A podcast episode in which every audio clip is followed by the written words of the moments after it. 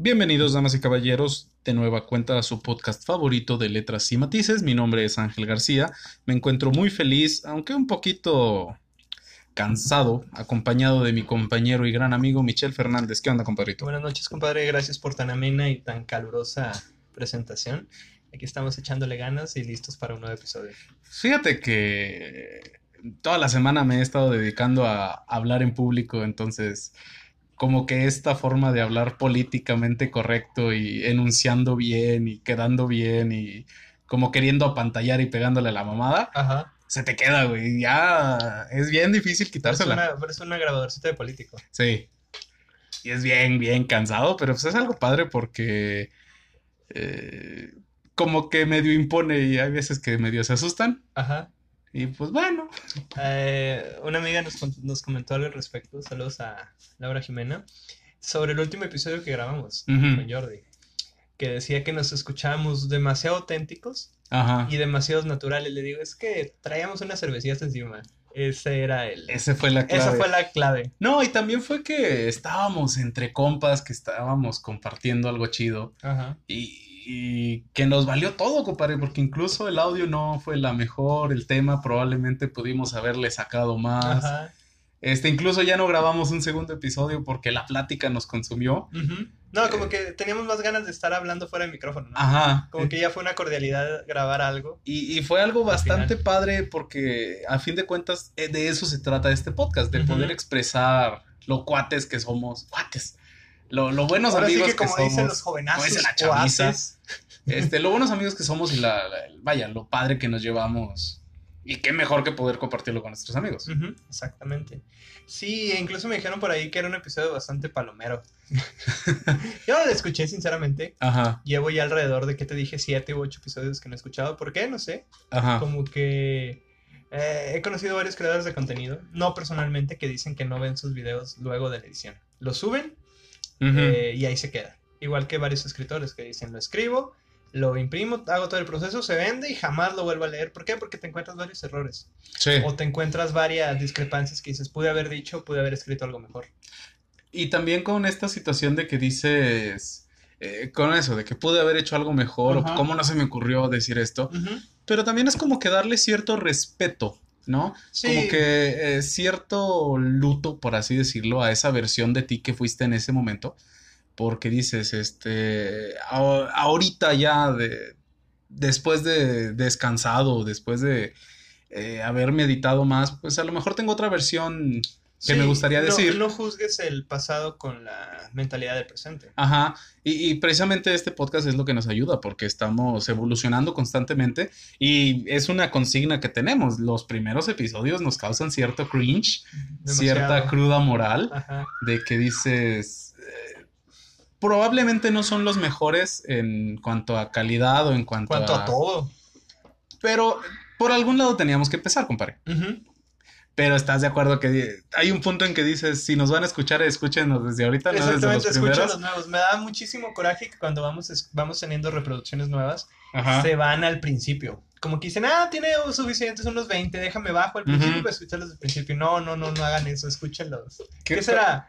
De la temporada. No, yo creo que de la, del final de temporada para acá, ¿no? Ajá. Más o menos. Es que fue, fue más o menos cuando nos empezamos a, a deslindar un poquito de, eh, por así decirlo, personajes. Lo decíamos hace rato, como que mientras más quisiéramos estructurarnos, Menos. salía. menos nos salía.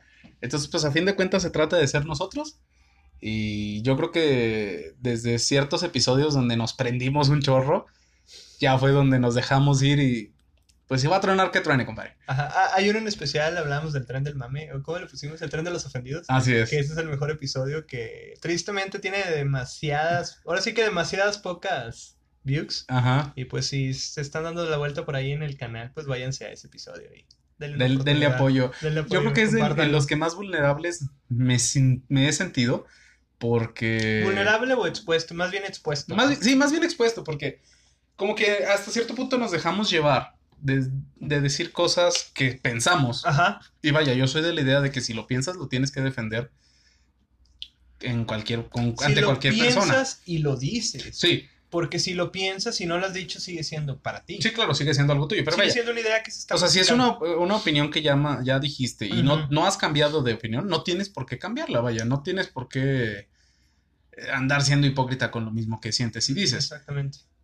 Pero si era como que a lo mejor no estamos listos para meternos en ciertas polémicas, o a lo mejor no estamos listos para eh, compartir cierta opinión. Pero es que eso es a la inversa. O sea, como ahorita somos un canal relativamente pequeño, todavía tenemos la oportunidad de experimentar y abrirnos a la apertura. O sea, no tenemos un formato en específico que digas que, que digas tú que tenemos que seguir un guion como tal, o un estilo como tal, o que nos debemos al público ya, que ya estamos siendo Sí, claro, que, que, que nos debe, nuestro sueldo depende exactamente. de la gente que nos escucha, que aún así la gente que nos escucha es algo Eh, eh, bastante es padre. igual lo que hablábamos con las bandas, que cuando tienen, que cuando son nuevas, son indies, tienen la oportunidad de experimentar y de ver cuál es su, su, su punch, su Su estilo, ¿no? Su, estilo, esencia. Eso es algo que está pasando con nosotros.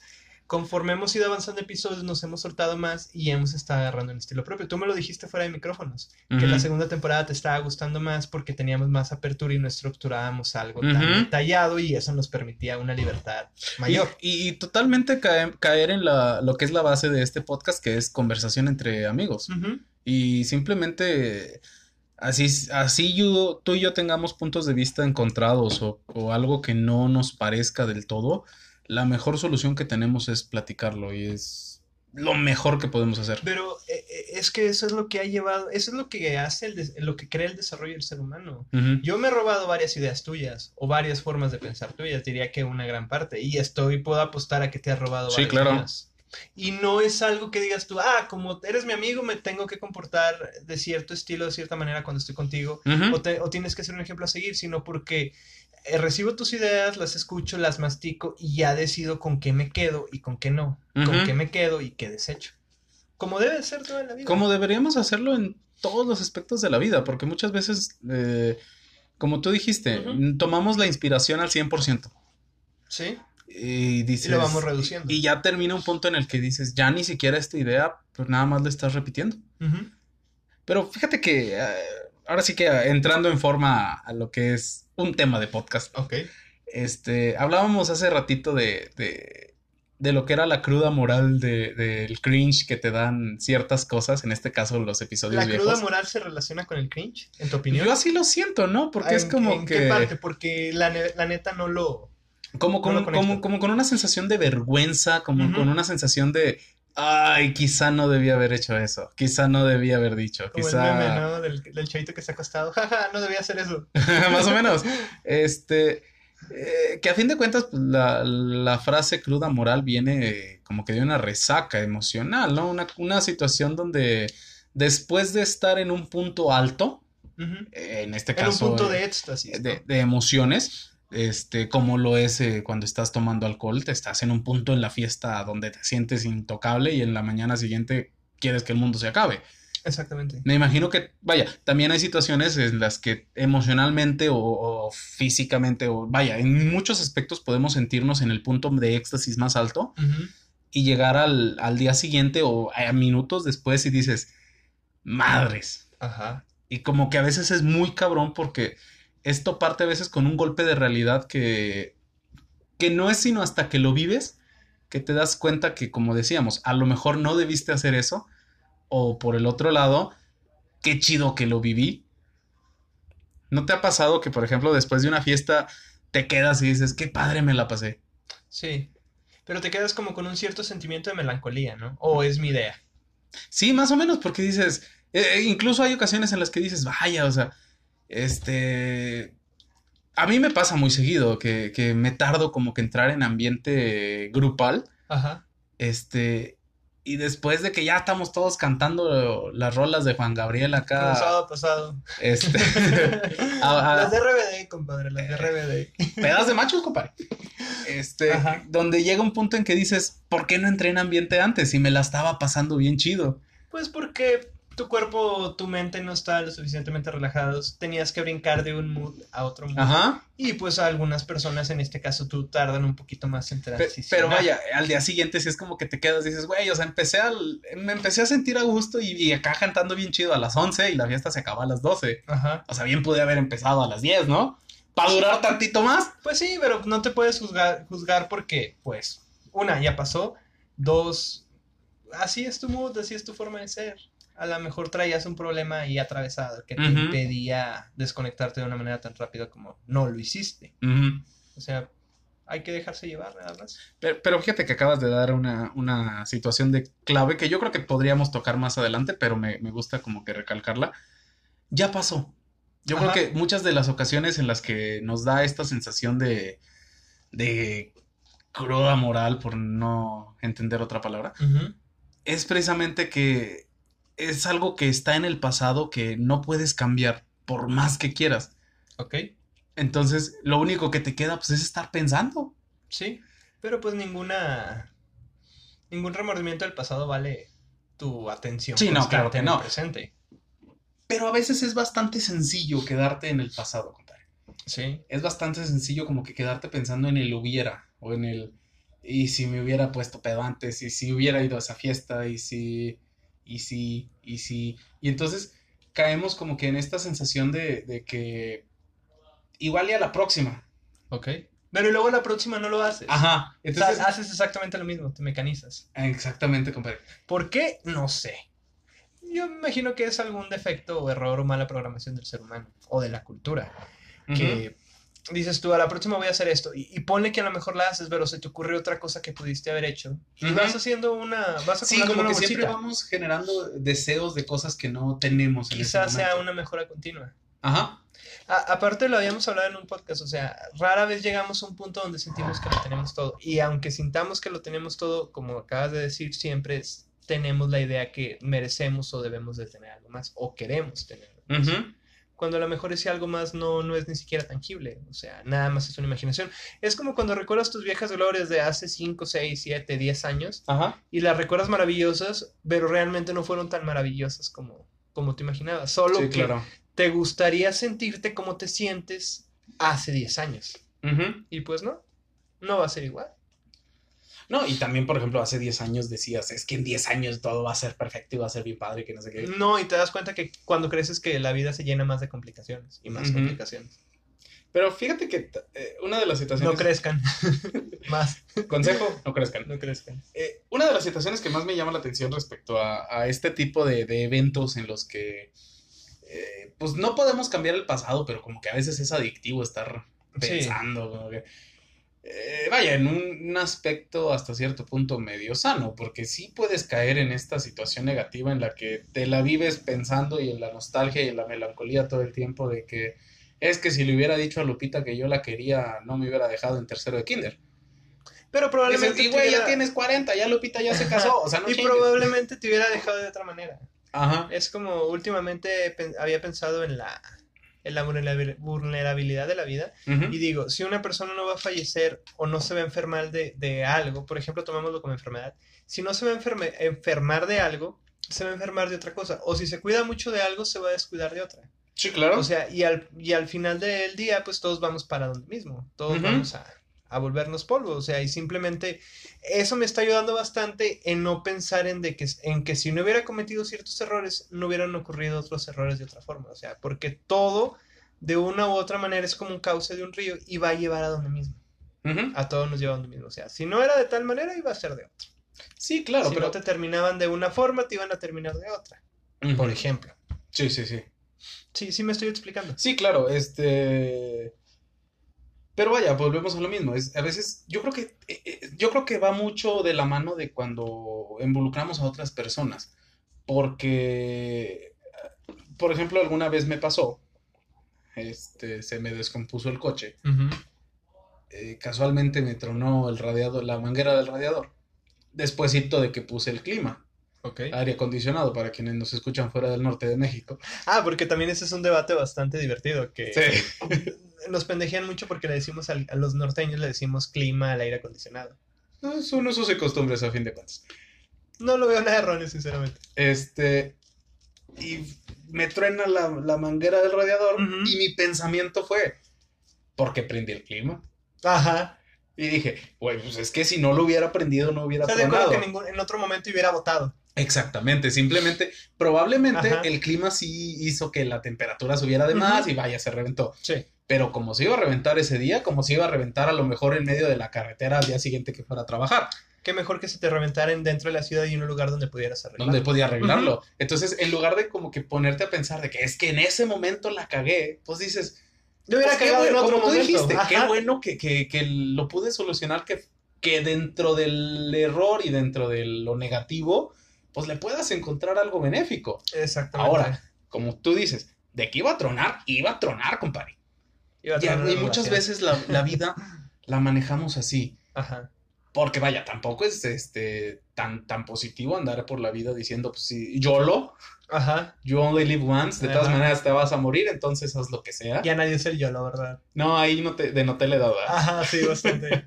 No, eh, es que incluso criticaban mucho el GPI que decían que era de los centennials y no es cierto, el GPI es de los millennials. El GPI lo llevamos usando como desde los Eh, 14 gracias por desde invitar. 2014, exactamente. Sí, Y mucha gente se lo atribuía a la generación del 2000 y no es cierto, es de nosotros. fíjate que eh, yo noté muchas las siglas hasta no menos con cuando empecé a comunicarme por mensajes de texto. Porque pues no teníamos caracteres, entonces tenías que Eh, poner es que una frase ahí- como gracias por invitar Ajá. en tres letras. Desde ahí nacieron las abreviaciones, desde que no cabían los caracteres dentro de un, Ujú. dentro de un teléfono. Pero vaya, también es caer en luego en debates y discusiones que no llevan a ningún lado. Leí un tweet que me dio bastante risa, que decía que como adulto no puedes entender cómo la gente haga sus temáticas de TikTok, Ajá. que es como si nosotros en nuestra edad hubiéramos hecho temáticas de Messenger. Más o menos. No, es que a mí sinceramente me van a odiar por eso, pero se me hace algo muy pendejo hacer un- una piñata, por ejemplo, de TikTok, porque digo, vaya, es una red social, es como estar haciendo una piñata de una marca, ¿sabes?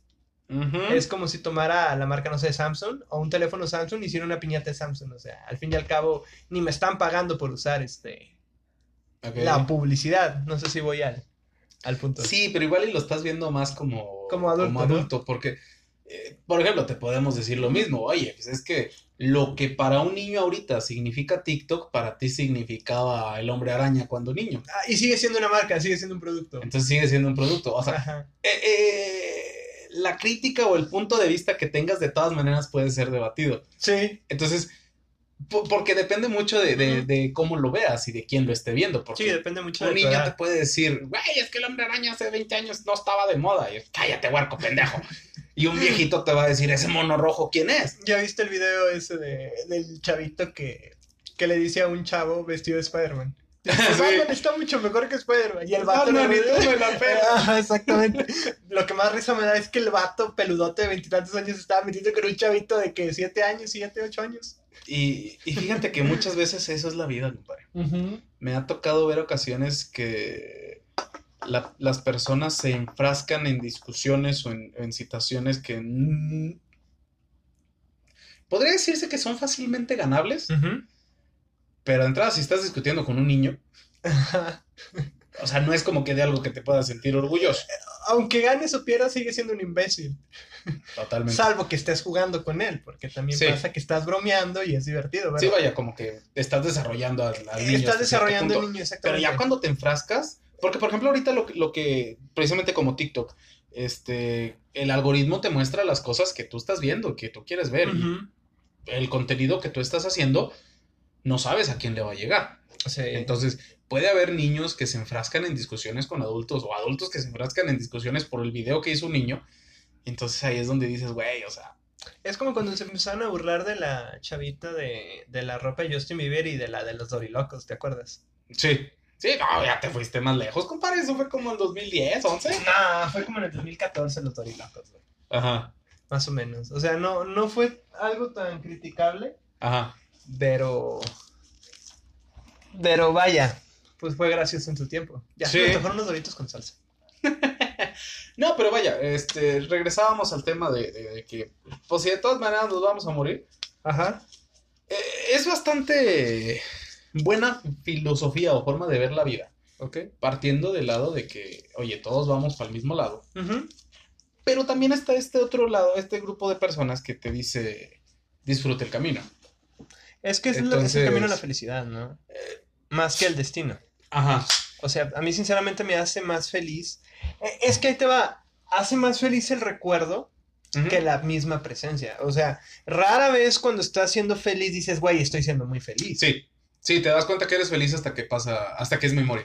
Pero también me he dado cuenta que es mera sugestión, porque por ejemplo la fiesta que tuvimos con nuestro amigo, yo me acuerdo que en ese momento yo decía, güey, estoy muy feliz. Y todavía lo recuerdo, digo, hace una semana y digo, güey, sería feliz. Ajá. O sea, como que ya es cuestión de que ahora sí que cliché y todo, que vivas el momento, que digas, lo estoy viviendo y estoy feliz, y sepas que eres feliz. Pero, tú lo dijiste hace rato, como que también tiene mucho que ver el cómo te encuentres en ese momento, porque estás de acuerdo que el contexto en el que estábamos, de que, güey, tenemos un año y pico de no ver a nuestro compa, tenemos un año y pico de no hacer una carnita asada, compa. Y, y quieras o no, el hecho de no poder el extrañar el carbón, el extrañar a los compas, el reunirnos, el decir pendejadas, el estar rodeados, de, rodeados entre puros pelados que la testosterona hace que los pelados saquemos lo más pendejo que tenemos. Sí, se notó en el episodio. Entonces, como que todo este contexto llevó a que nos sintiéramos a gusto. Ok. Entonces, te puedes dar cuenta en ese momento que dices, güey, me siento feliz. ¿Por qué? Porque comparado con un año, no me había sentido así de feliz. Vaya, porque te puedes sentir feliz en otros aspectos, pero vaya, feliz en cuanto a compañía de amigos. Dices, ah, así. en el momento. Es que también depende mucho como que el, la forma en que veamos o definamos la felicidad. Porque luego caemos en este otro espectro de con totalmente contrario que dices, puedo sentirme feliz eh, con una situación de, de, de, padres, ¿no? Que te dicen, que dices, es que estoy aburrido. Güey, estás viendo la tele. O sea, estoy viendo la tele, pues estoy aburrido. ¿Me explicó? Fíjate que eso me pasa mucho en el mundo de adulto, que estoy en el trabajo y tengo madral de trabajo y digo, estoy aburrido. O sea, llega un punto donde ya sé hacer el trabajo, lo sé hacer perfectamente, cero errores, literalmente cero errores, y digo, güey, estoy aburrido. Ajá. O sea, vaya, me caga la, la, frase que dicen, es que si estás ocupado no te aburres, es mentira, puedes estar trabajando muy ocupado y estar aburrido, estar hasta la madre. Entonces, por ejemplo, dices, es que tengo todo para ser feliz y aún así no me siento del todo feliz porque me, hace falta como que esta pizquita de algo, ¿no? Y entonces, como que a veces caemos en el, como que estás pareciendo malagradecido hasta cierto punto, como que estás este, siendo egoísta. Cuando dices, pues es que tengo a mi familia, tengo mis, mi, mi, mi, mi compa, tengo mis compañeros por WhatsApp, tengo mi trabajo, tengo un plato en la mesa pero pues no me siento del todo feliz porque me hace falta una carnita asada con los compas. Entonces dices, oye, pues es que valorando todo, tengo razones para estar feliz, nomás me falta como que esta pizquita. Pero yo creo que es capricho, ¿no? Uno sabe cuando es capricho de las cosas. Sí, pero es como la burla que hacíamos de los problemas primermundistas, que gracias a Dios tenemos problemas primermundistas. Yo creo que es más una necesidad, más bien no, es una fijación de, del ser humano como, como especie, estarse siempre sintiendo la necesidad de que algo le falta. O sea, no podemos detenernos y estar simplemente... Sí, lo, de, lo decías al inicio, siempre como que queremos creer que nos falta algo para alcanzar la plenitud en cuanto a todo. Porque dices, mi sueño es comprarme un coche. Ya te compras el coche y dices, güey, ahora quiero comprarle tapetes. Entonces siempre vas a querer seguirle comprando cosas y al siguiente año que salga el modelo 2022 dices, güey, quiero ahora el No, si no te vayas, exactamente, si no te vayas muy lejos, los teléfonos. Los teléfonos se devalúan a veces a cuestión de días. Compras uno y a las dos, tres semanas ya sale el más nuevo y te pones a checar reviews. ¿Cuál es la diferencia? Esto, ¿me sirve? ¿Me es algo muy significante? No. Entonces, ¿por qué chingados quiero el más nuevo? O sea, ya es llega un momento donde las cosas se vuelven mero capricho. Sí, totalmente. Y pues no, ahora sí que, en mi opinión, no hay que permitir que sean mero capricho. No, porque eh, vaya, qué bueno si tu vida. Qué bueno si tu vida tienes para darte caprichos. Excelente, qué bueno. Mi mayor problema en esta vida es que el nuevo iPhone se estrena hasta el lunes en la mañana y yo lo quiero el viernes. Qué bueno que tengas esa clase de problemas. Este. Y qué bueno que te lo puedas comprar. Sí, totalmente. Porque. Vaya, a veces es demasiado sencillo como que para un externo criticar o hablar mal de otra persona. Por ese tipo de... Por ese tipo de situaciones, porque lo decíamos en alguna ocasión, tú a fin de cuentas estás viendo los problemas de otros con tu, con tu vida, perspectiva. con tu perspectiva, de que dices, hay alguien que se queja del, de su carro, dices, güey, pues yo voy en la combi todos los días, y que, o sea, porque tú vas en la combi, ese, es, tu problema, o sea, y, y, muchas veces cuando pasa esto, como que la gente le gusta agarrar bandos o agarrar este tipo de, como que de grupitos para sentirse apoyados al momento de estar criticando. Cuando dices, eh, lo, lo noto mucho en Twitter, por ejemplo, Ajá, con estas cuentas de que es de mamador. ajá. Y hay gente que honestamente publica un problema que tienen o algunas, alguna situación que a ellos les gusta y o sea, hay otros que lo consideran mamador. Cuando para la persona que lo publicó al principio, pues es su realidad y es la forma en que ve la vida. Exacto. Eh, Volviendo, tocando temas similares a otros episodios del podcast y tomando en cuenta el, el- lo que decías del coche, es que el error está en tomarse las cosas personales. Totalmente. Por ejemplo, ese chavo que decías que se estaba quejando de que se le descompuso el coche mientras él iba en, la- en el camión, en el transporte público, por aquello de la, de la ¿cómo le llaman? Estandarización de las palabras. Sí. El que se quejaba de, de que el otro güey estaba quejándose de que su coche se descompuso, pues, o sea, para empezar, la queja no iba directamente al chavo que iba en el transporte público. Sí, claro. O sea, lo que debe hacer el transporte, el del transporte público es decir, ¿sabes qué? Qué mal pedo que estés batallando con tu coche. Pero pues yo también estoy batallando con mi realidad de que voy en camión y no tengo coche, así que disfruta tu problema de que estás No, batallando y, con y tu que, coche. que ninguno de los dos tiene la razón No hay razón y ninguno aquí, de los nada. dos está bien ni está mal. Que luego es otra perspectiva que, que a la gente como que le gusta agarrar porque dices, yo estoy bien, tú estás mal. Entonces, ¿por qué tenemos No hay, que no hay negros, no hay negros O sea. ¿por qué? Ajá. haciendo honor al podcast, ¿por qué no podemos ver la vida con esta gran, enorme gama de, de matices colores. que hay? O sea, que no todo a huevo es negro y blanco. Que no hay bueno ni malo. O sea, en, en esa situación tan pendeja. de que- Porque estás de acuerdo que muchas veces la, la vida se. Cuando la divides en esta situación blanco y negro, casi siempre quien la divide es el bueno. Sí, O sea, bueno. eh, dependiendo la narrativa, Ajá. uno siempre es el héroe de la historia, compadre. Sí, por me- mero egolatría. Ahora sí que mero egolatría natural de, de la Exactamente. persona. Entonces, imagínate un mundo de casi 8 billones de personas en las que todos somos héroes. ¿Dónde está el espacio ¿Dónde para están los villano? villanos? Oye, ¿vas a decir que tú eres el héroe, el héroe en un mundo de 8 billones de personas? ujú. Cabrón. La vida no es un anime. Incluso ese meme es un meme. La vida no es un anime. Pero bueno, compadre, fíjate que es bastante padre porque a fin de cuentas este podcast nos permite como que... A ti no te gusta mucho, pero a mí me, me mama mucho usar la palabra filosofar. Ajá. Porque a fin de cuentas, pues se trata de pensar y de ver la vida con, ¿Sabes? con otra perspectiva. Ahí te va porque no me gusta.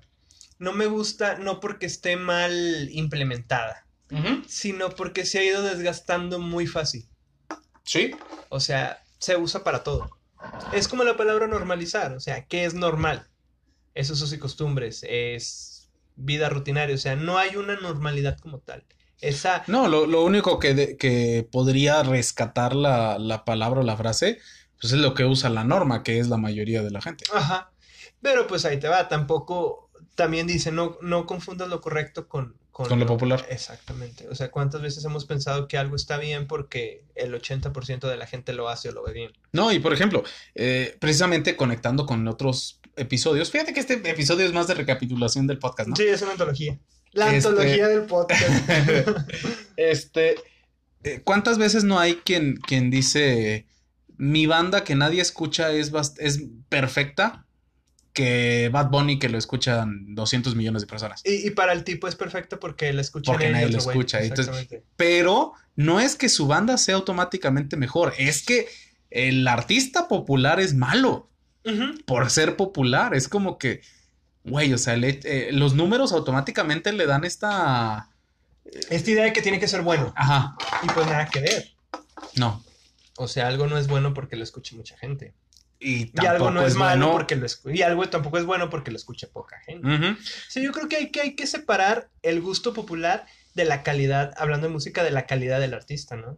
Porque un artista cuando es bueno se nota, se nota en vivo, se nota en, en sus presentaciones, se nota simplemente cuando lo, lo toman en una entrevista y lo hacen cantar a capela. O sea, no, no te puedes guiar de, de su trabajo solo con el material de estudio. Pero es que también ahí lo, estás, lo estaríamos juzgando desde el aspecto musical, por ejemplo. Eh, es que lo estamos jugando desde el aspecto musical. Pero, por ejemplo, eh, ¿qué, qué- definiría un artista? eh, lo hablábamos hace poquito, este, por ejemplo, Juan Gabriel era un gran showman, era una, era un espectáculo andando. Sí, ya lo dije, no sé si lo dije dentro o fuera del podcast, que para mí era el personaje, era el músico perfecto. Ajá. Aunque por ejemplo, probablemente musicalmente se quede corto o, ah, O, eh, eh, es que no puedes meter, por ejemplo, hablando de ese Juan Gabriel, no puedes meter entre que sí es buen, buen músico o no en su género. O sea, yo hablaba de una estructura ujú. como. Sí, no, como artista, Exactamente. yo creo que ahí es donde, donde que Yo entra mejor. sí. O sea, puedes juzgar algo como artista, dices, güey, es que a mí me mama a tal persona. Y llega alguien y te dice, es que musicalmente no es bueno. Ah, perfecto. Pero a mí me mama como Eh, artista. exactamente. O sea, como su englobación, como, como esta, esta, esta espe- especie de. No sé si alguna vez te tocó jugar algún videojuego tipo RPG donde eh, elevabas stats de cierta característica. sí. Así podríamos ser todos, de que dices, güey, me gusta este artista que en voz tiene un 2 y en. en Showman, ¿cómo, cómo se.? Eh, performance. Ajá, en el performance tiene un 10 Ujú. y, y en cuanto a calidad musical, porque toca la guitarra bien cabrón, tiene un 8. Y este, este es como que el artista más completo. Dice, ah, con madre.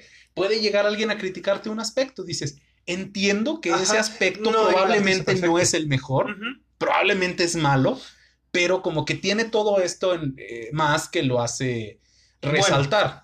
Pero es que ahí te va. ¿Qué hace un artista bueno? De entrada, que hablando de cantantes, cantantes exclusivamente, de entrada, ¿qué tienes que saber hacer? Cantar. ¿Y qué, y qué, qué es lo básico? No es afinar. Alcanzar ciertos tonos, porque tampoco te vamos a exigir que alcances tonos altísimos, porque a lo mejor. No, pero es que así, can- así cantes varito, no tienes que estar, cantar Sí, afinado, así cantes, entonado cantes bien de- de pinche grave, tienes que cantar afinado. o sea. Exactamente. Yo lo que, volviendo al ejemplo de Juan Gabriel, yo en ningún momento te dije, güey, me mama Juan Gabriel, me Ujú. gusta un chingo Juan Gabriel. No, güey, mi, mi, mi, mi crítica fue totalmente imparcial. Ajá. ¿Por qué me parece perfecto Juan Gabriel o me parecía perfecto Juan Gabriel como artista? Porque el vato componía sus canciones, tenía Sí. más de 3 mil, creo. Mm, Me puedo equivocar. Hacía performance chingoncísimos. Sí, Era sí, una diva, o sea, una diva en cuanto a cómo se desempeñaba él en su, No, y viva en los espectáculos, compadre. Porque en. México le- nos encanta endiosar a los artistas. Entonces tenías a todos los paparazzis sacándote la nota de que Juan Gabriel fue al restaurante de mariscos. Sí, sí, ¡ah, sí, pero ponle, ok. Pero ya vendiste la, la yo me refiero a diva en el escenario, ahora sí que en su lugar de trabajo. Ah, ¿Cuál sí, es su sí. lugar de trabajo representativo? Sí, claro, el escenario. Eh, los covers, este, tenía canciones en japonés, en inglés, lo conocían alrededor del mundo. O sea, para mí era el artista perfecto y más completo porque, su- porque tenía, ¿cómo decirlo? Tenía, ten- tenía sus rubros bien cubiertos. O sea. No, y, y por no era ya- perfecto, pero sí. ya al, final empezó a darse el lujo de sacar canciones con infinidad de artistas. Ujú. Tú Que, por sabes ejemplo, ajá. Ah, para los fans de los otros artistas, podría ser descubrir un artista y un mundo totalmente nuevo. De que, güey, ¿quién es este viejito que está cantando con Julián? Viejito. Ta, ta, ta, viejito, compadre, o sea, ¿qué podemos sí. hacer? Sea, dices, ¿quién es este viejito que está cantando? ¿Quién es este señor que está cantando con Juan Gabriel, con Julián? Ajá. Ah, órale, y tiene estas canciones. Ah, mira, resulta que él escribió esa canción que me gusta. Es como el. ah, esa ajá. canción que le gustaba a mi Es como el cover que sacó Juan Gabriel de Creedence Waters, no recuerdo el nombre de los artistas, de Have You Seen the Rain cuando ves llover. Ah, Y que, y que cuando me lo enseñaron, un camarada me dijo, güey, chécate este cover, o sea, no mames. El vato se quejó y le dije, güey, este güey puede hacer lo que le dé su pinche gana. Este vato es el artista, desde mi perspectiva, es el, el artista más completo, güey, puede hacer lo que le dé su pinche gana. Totalmente. O sea, el vato ya tenía un nivel de, de profesionalismo dentro de su rubro que yo no, No, lo voy a juzgar. Y por ejemplo, ahí, ahí podemos regresar un poquito al tema de que el hecho de que fuera tan popular, pero, o sea, una cosa es ser popular, dices, eh, por la cantidad de discos vendidos, por la cantidad de gente que va a los conciertos, por la cantidad de gente que te respalda o que te reconoce en la calle. Dices, ya, es, eso es ser popular. Perfecto. Tenía con qué respaldarlo. Eh, es que precisamente por eso no enojaba. O tenía no esa enojaba. calidad vocal, tenía esa calidad de showmanship, tenía esa calidad de, de performance en el escenario, tenía esa calidad de... de- de- porque incluso su, su vida personal podía elevar tantito su calidad de artista. Me- Corrígeme si me equivoco, pero no lo hacía, ¿verdad? O sea, no era su, su motivación principal, o sea, no le gustaba hablar de los chismes. No, ¿O creo sí? que no. Salvo aquella entrevista que le, que le hicieron de que... Lo que se ve no se lo que pregunta. se, no se pregunta. Y, y precisamente Ajá. es una, una entrevista que ha perdurado tanto porque yo creo que tampoco dio tantas. Sí, no, y, y es que sí fue la pregunta más pendeja del mundo, o sea, te lo paso que fuera un gay de closet de esos de que se veía batísimo, pero pues vato, no estás viendo el asunto, o sea, No, y estás de acuerdo que, que no hizo su carrera en base a... exactamente, es que a la gente le valía madre si fuera gay, si se vestía de mujer, o sea, la gente iba a verlo, Totalmente. igual que a Freddie Mercury. Un, un día dijo J.K. Rowling, que también se mete en polémicas la pobre mujer, pero bueno, es otra historia. Ajá. Este, que le preguntan acerca de Dumbledore, de que si era gay. Y le dice, sí, sí es gay. Ah, entonces es un gay que es mago. Dice, no. Es el mejor mago del mundo mágico, que pues resulta que es gay. ¿Cuál es el pedo O sea, que sea gay? Nah. Lo que a él lo define es que es el mago más chingón de todos y que derrotó a Grindelwald y que Voldemort le tenía miedo. Eso me mamaba, que Voldemort le tenía un chingo de miedo, no era respeto, era miedo. Que el güey estaba enamorado de Grindelwald, pues era su pedo, vato. Muy su pedo. Pero a fin de cuentas, lo que lo definía como persona es, soy el mago más chingón del mundo. Donde sí se tocó mucho el asunto de homosexualidad, ahora sí que en base a la historia fue cuando mató, mató a, su, Ariana- a, su, ami- a su hermana Arinia, Arania- Ariana. Ariana, ¿no? O sea que ahí fue donde sí le dieron importancia a su homosexualidad, porque si no hubiera estado enamorado de Grindelwald, no hubiera No, matado- no. Exactamente. O sea, habría fue el tenido todos estos Exactamente, problemas. fue el único momento donde su homosexualidad fue, por- no justificada, ¿no? Como importante fue para la historia. Exactamente. Porque si no hubiera sido homosexual, no se hubiera enamorado de. Pero de- estás de acuerdo que no importa, porque a fin de cuentas ajá. es como puedes desarrollar la historia igual. Es que ahí te va. Voy a conectar esto con, con lo que estábamos diciendo al inicio del episodio. Si no hubiera matado a Ari- a Ariana con, con- por Grindelwald, lo hubiera Ajá. matado por una mujer. O sea, el pleito se hubiera hecho en base a una mujer. Hubiera hecho el pacto de sangre en base a una mujer. ¿En base o con base? Siempre, siempre lo olvido. Según yo es en base, En pero base. creo que es con base. es con base. La verdad no estoy seguro. Bueno, ahí corrigiéndonos, o sea, a lo mejor no se hubiera enamorado de Grindelwald, hubiera estado enamorado de una mujer. Y, y a lo mejor también el Probablemente planteamiento del problema hubiera sido el mismo. ¿Por qué? Porque porque está eh, enamorado. El problema recae en que él se aliena, se enamora y por el amor este, descuida a su familia, Ajá. le reclama a su hermano y, eh, Y entran en este pedo y el, el- entre los hechizos se muere la hermana. Eso es algo que quiero ver en la pantalla. O sea, ya no me interesa cuántas películas sean de animales fantásticos o qué películas Ajá. sean. Quiero ver ese, ese desmadre con Ariana. Pues era lo que, lo que decían que iba a suceder, que iban a hacer cinco películas, que al final nada más va a ser Ese chisme La no lo siguiente. oído. ¿Dónde lo escuchaste? ¿Dónde van a hacer tres películas? eh, en Twitter hace poquito. Mm. Que iban a, terminar por, por tanto pedo que ha habido de que... Sí, entre pandemia, entre despidos, entre. ¿Cómo le llaman? Controversias. Este, tristemente, ¿verdad? De que pues la van a limitar a nada más tres y pues ojalá que acabe chido. Me gusta y no al mismo tiempo. Me gustaría que sean cuatro, te voy a decir, porque no hay espacio para abarcar tantos temas en, en una sola película. Que- Dejaron un chingo de, para- de parámetros abiertos en la segunda. Totalmente. Mi principal problema es que Newt no tiene nada que ver en la segunda. No. Y te lo decía en alguna ocasión que hablábamos, volviendo a lo mismo de recapitular podcast. Mi problema con las películas es que dejan de lado la misma historia que ellos plantean. Sí. La 1 está preciosa porque Hablando de animales de fantásticos. animales ¿verdad? fantásticos. ¿Por qué? Porque se va al mundo real con los animales. Eh, Y andan en Nueva York. y- también. La premisa es dónde encontrarlos, es dónde están los pinches ¿Por animales. qué chingados esta segunda película se llama Animales Fantásticos otra vez? Si ya no tiene que ver con los animales. Quitas a Newt de la, de la trama Y sigue y la historia puede desarrollarse. Es una historia interesante. ¿Por qué? Porque el mundo mágico es interesantísimo y está chingón. Aparte, Johnny Depp, discúlpame, pero estaba Es con que es madre. Johnny Depp. Pero sí, quitas a Newt, quitas a los animales y la historia puede proseguir. Ese fue también problema es que- molestia. La misma verosimilitud se la Ajá. se fue perdiendo por querer hacer una saga que se llamara igual. Yo creo que hubiera estado muy chido que cada película se, animara, se llamara este, diferente a, a, a la anterior. O sea, ya ves que existe el, el libro de animales fantásticos y luego existe el Quidditch a través de, a través de los tiempos y luego existe Bill el Bardo. Hubiera estado chingoncísimo que Rowling las acomodara y se llamaran en base a esos tres libros. Se Hubiera me hace súper fumado, pero se me hace algo muy chido. Hubiera estado chido, aunque. Chinga, ya hablábamos luego también de los fans. Eh, ¿Estás de acuerdo que al ser una franquicia tan popular, simplemente anúnciala como del par de- como parte del mundo mágico de Harry Potter y que se llame las locas las flipantes aventuras del viejito barbón y su ah, hermano y la gente las va a ir a ver. Aunque sabes cuál es el problema también, Eh, al menos en esta segunda parte, le tiraron mucho al fandom. Le tiraron al fandom que la gente, ahora sí que casual, está muy perdida. No, y es que también el fandom se estuvo muy enojado porque cambiaron mucho el canon. Simplemente meter a McGonagall en, en, Totalmente. en aspectos que... ¿Qué chingados tenía que ser McGonagall? ¿Qué? ¿En el 40? Eh, los 20 En los 20, ¿verdad?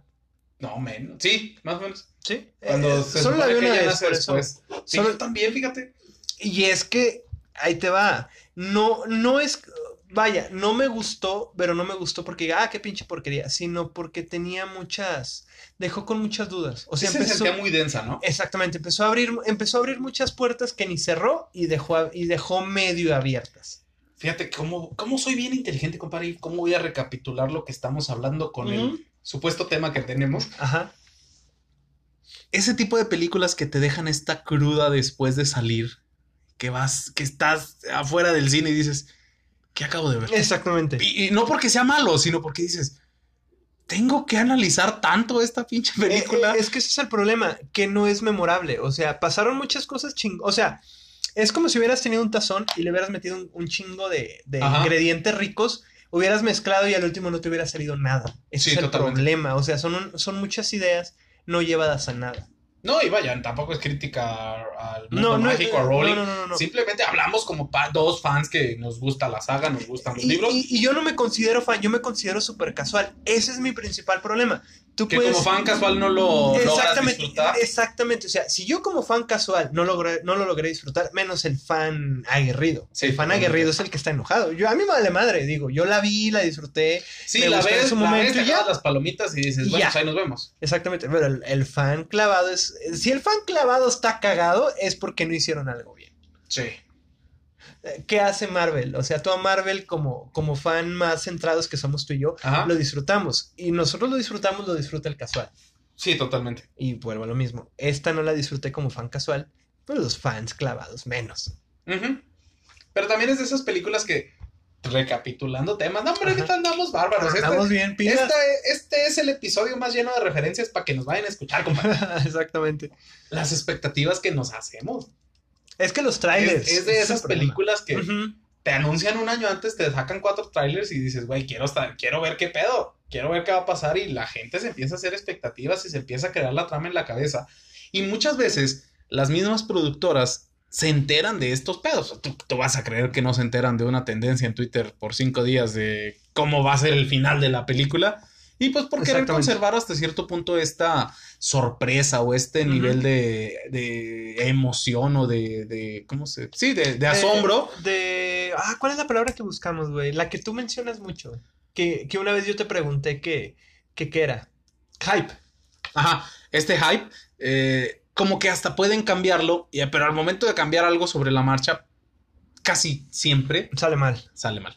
Como los memes, ¿no? Los de... Totalmente. Pasó esto, sale mal.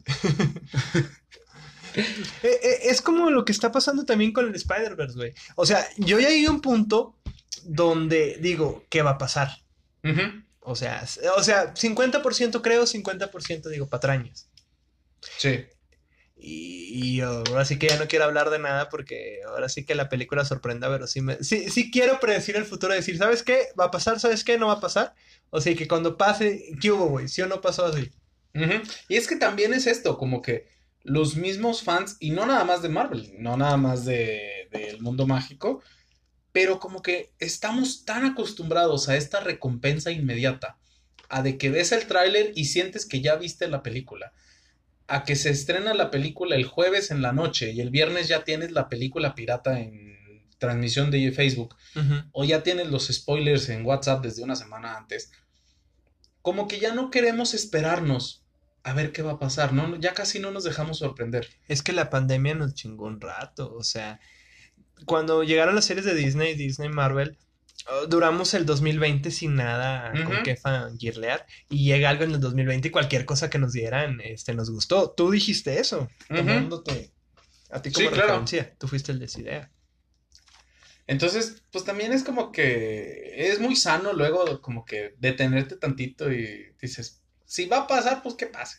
Yo voy a tratar de disfrutar la película, porque a fin de cuentas volvemos a lo mismo, de que a veces nos enfrascamos tanto en, en el qué va a pasar, en el que si se cumple lo que creemos o no, que dejas de lado el momento que estás viviendo, que es disfrutar una película el fin de semana con, con tu novia, tu pareja, tu compa, comiéndote un jocho o unas palomitas, dices, es un momento que puedo disfrutar, pero por estar amargado por la pinche película que no está cumpliendo mis expectativas después de dos meses, pues probablemente me estoy amargando un momento.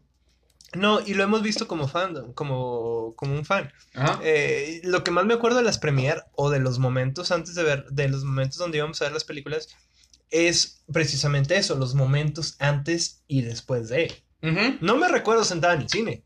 Me Sí. recuerdo parado en, en la dulcería o parado en la, en, la, En la fila para en entrar. la fila para entrar antes que cuando estaba sentado en la película. Ay, pues ojalá que, que cuando podamos volver al cine y podamos volver a nuestra vida un poquito más normal. ¿No te dan ganas de ir al cine a ti? Fíjate que no ha habido una película que quiera ver. Dicen que Cruella está chida.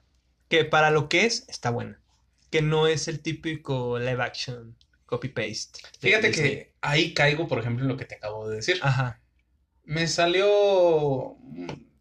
Dejé YouTube en la tele y se empezó a reproducir así Ajá. automático. Te salieron Y reviews. me salió una review de que, ah, está muy mala, pinche película. Y fue así como que, dicen, no tiene sorpresas, no, sé qué. Para quemar, ¿quién historia". lo dijo? Eh, ¿Era, ¿Era gringo o era latinoamericana? Era gringo. Era gringo. Ah, entonces no. No me acuerdo si fue el. Nostalgia o quién, No ubico casi nadie gringo en las reviews. pero fue así como que, o- nada más escuché de fondo, te digo, lo tenía ahí por, por tener algo. Y fue de, eh, Te quedaste con esa idea. No con la idea, pero fue como que, eh, probablemente sea una película más. O sea, no es una película que diga, quiero ir a verla. Ajá. Porque probablemente si está buena o mala, yo tengo la ventaja de que los spoilers no me afectan. Sí. Puedo disfrutar la película. tú. Entonces, este, si la voy a ver, aunque, me- aunque me hayan dicho que está mala, puedo disfrutarla. Puedo de encontrarle algo bueno. No, y tú no te quejas de que porque aquel güey dijo que es mala, yo no la voy a disfrutar. Totalmente. Y Eso te admiro un chingo. Este, pero sí es como que me quitó las ganas de, de creer que era una película que valiera la pena ir al cine. Porque digo, si se va a estrenar o la puedo ver en cualquier otro lado, al- algún domingo que no tenga nada que hacer, Ahora sí que te vas a esperar que es un mes para que la desbloquees Disney Plus como creo que sí. es un mes, ¿no? Entonces, pues digo, no pasa nada un mes. Ujú. Sí. Si me la spoilean, pues tampoco es como que pase eh, a gran cosa. Ajá. No, pero bueno, hablábamos de las ganas de regresar al cine. O sea, no Ajá. es una película que Y te es diga- eso, no tengo ganas de regresar al cine. O sea, no tienes, eh, tú lo acabas de decir, no, no hay una película que te haga levantarte de tu asiento y decir, ah, huevo, la voy a ir a ver al cine. Ajá. Y es que, por ejemplo, para mí el cine sí era como que... eh, Un no- ritual. No un ritual, pero por ejemplo, yo disfruto mucho el cine saliendo del cine, Ya masticando las ideas. platicando, este... Como dijo la chava que le gustaba a Drake, co- como decía, Eh, masticando las ideas y analizando los Analizando los simbolismos. Chorro de Sí, claro. Pinches películas turcas o qué era, ¿no? No me acuerdo, me acuerdo de acá de idiota de Drake. De que, ah, sí, a huevo. Recapitulando a Paola, cómo hablábamos del cine mamador, de que... No, tengo que ir a ver un video de YouTube porque no lo tengo Oye, es que sí hay cosas que ponen en la pantalla que solo el güey que las hizo sabe de lo que No, se trata. fíjate, a mí algo que me llama mucho la atención, me pasó con Joker. Ajá. Eh, no me acuerdo cómo se llama el director, no te quiero mentir. Eh, era el mismo de, de Hangover. ¿De Todd Phillips? Phillips. No, ¿verdad? sí, sí, ¿verdad? que te dicen, es que lo que el director quiso decir en esta escena donde el Joker tiene una mancha de sangre aquí en el... se representa la depresión del director y te quedas así como que... ¿Cómo chingados saben eso? Es que está bien chido hacerse chaquetas mentales. De Pero a fin de cuentas es eso. O sea, dices, ¿cómo por qué? Ah, había, No, y por ejemplo, dices, hay, por ejemplo situaciones o referencias en las que, por ejemplo, en eh, la que más rápido me viene a la mente en Endgame, Ajá. cuando van al pasado y sale el casco de, de, la de Ant-Man, De Ant-Man. el, de- el del original, Ajá, sí, sí, sí. fue como que, güey, qué chido. Ajá. Porque es como que un guiñito visual, muy Esa es mi referencia, esa es mi referencia de Endgame favorita, no sé por qué. Siento que es la más bonita de todas. Sí, como que la más orgánica, ¿no? Sí, la más orgánica. es creíble que el, que el científico tenga el casco en prototipos. su... Ajá, era un prototipo. Ajá. no- nunca se usó. Entonces, es como que ese tipo de referencias de que dices, ah, ahí está, es entendible, porque la pusieron. Y no te lo escupieron en la cara. O sea, Ah, te que dijeron, estas, está. estas referencias de que es que acá en el fondo se vio una lámpara que apagó tres veces representando cuando el, el director estaba enamorado de Beetlejuice, dices, güey, o sea, ¿cómo chingados se supone que voy a saber eso? O sea, Exactamente. Son, son chaquetas mentales del fan. sí, totalmente. Mala, mala, buena película, mala película del Joker. La describiste tú así, ¿no? Totalmente. Es una muy buena película, es una muy buena expresión del cine. Comercial, realmente, Eh, porque es un de- cine comercial. Del cine hasta cierto punto de culto, pero comercial. Porque por las películas en las, en las que se basa. ¿Sabes qué estuvo hermoso de esa película? Que ahora ¿Las sí palomitas? que, aparte, que teniendo yo creo que de 13 años para arriba te iba a gustar, seas quien seas. O sea, es que sí es algo. la ibas a disfrutar. Era, estaba muy hecha para el público general. Una de las cosas que a mí me gustó de esa película es que te va metiendo la historia. Te va haciendo querer al personaje porque todo se refleja en él. Pero sí, como el yo, como el guasón, No es una buena película. es una mala Es un- película. Es un mal guasón, para mí. Eh, eh, Es como decíamos de que, no, no, no, no miento, pero concuerdo completamente contigo. O sea, si me, a mí personalmente, si me han vendido la película sin decirme qué es el Joker, yo creo que la habría disfrutado un poquito más. Pero caemos en esto de que nadie la hubiera ido a ver. Sí. Me hubiera sido de culto. Hay películas buenas que nadie las conoce en su tiempo, pasan 10, 15 años, la gente las empieza a descubrir y le encantan. Me mama referenciar a Scott Pilgrim, pero eso, eso pasó con Scott Pilgrim. En su tiempo valió eh, madre. Yo me acuerdo mucho que me la topé, me la topé un día, un día en la tele, creo que un sábado, En Universal. y, y de que llego a la escuela, de que, güey, tienes que ver esta Ajá. película. Dices, sí, ya, Ya, la, vi, ya la güey". vi, precisamente. no acuerdo cómo llegué a ella. No me acuerdo cómo llegué a ella. Yo probablemente antes, creo, según recuerdo, antes Facebook tenía, no sé si todavía, tenía la opción de agregar libros que te gustan, películas que te gustan, canciones que te gustan. Ahorita creo que ya no, pero creo que sí. Ajá, en su tiempo me tocó agregar películas y me salió ese Scott Pilgrim y, y me salió la portada de- del chavo y la chava. Muy llamativa, ¿no? Muy, muy ñoña. Ajá. Y dije, a ver, y la busqué y fue cuando la vi. Pero bueno, compadre, este, yo creo que es un podcast que abarca todo y no lleva nada. Empezamos con Pues, a unas fin de cuentas es nuestro Ujú. nuestro, Es nuestro estilo, leitmotiv que le llaman en el teatro. En el teatro también lo dicen en las canciones. Sí, El leitmotiv Es como que esta- la parte representativa. de parte todo. representativa de. Ajá, exactamente. Es como cuando el artista va a entrar al coro y empieza el Sí, es que la, principalmente el emotive eh, en las canciones es el coro. Aunque fíjate que hay canciones que Es como gustan que más, eh, demostrar que es esa ah, canción. Ah, o sea, es cuando la canción se... Es como la, eh las películas de terror, el Sí, cuando el, el host, el, no, el, el soundtrack, es que hay partes, so, soundtrack, host y banda sonora, creo. La banda sonora llega como que a un punto de Ajá, de que él te va metiendo en la misma atmósfera y dices, A un punto de éxtasis de la canción. llegas a un punto en el que dices, güey, tengo miedo y no sé por qué. Ajá. Ah, eso es. Pero bueno, compadrito. Yo creo que eh, me, me gustó mucho este episodio, compadre. Está también. bastante padre porque a fin de cuentas no dijimos ni madre, pero yo creo que expresamos bastante bien la base del podcast y me gustó mucho cómo estuvimos referenciando cosas Ajá, o sea, como... que hemos dicho. Y, y este, ¿cómo, ¿cómo brincamos de tema de una manera tan sencilla? Porque lo decíamos hace rato, el hecho de no estructurarnos, de no cuadrarnos tanto, de tratar de ser un poquito más auténticos, de... Creo que se lo debemos a la gente que nos escucha, de que si se suscriben a nosotros para permitirnos entretenerlos un rato, pues que sea porque somos auténticos y que es como si estuvieran sentados al lado de nosotros. Esa es la idea, generar una conversación y que te sientas dentro de. Sí, claro. Esperamos que lo estemos logrando. Ojalá que sí, compadrito. Pero bueno, muchísimas gracias a todos los que nos han escuchado. Síganos en nuestras redes sociales y pues si dijimos algo que los llegara a ofender, pues ojalá que no nos quieran matar y pues estamos abiertos al diálogo.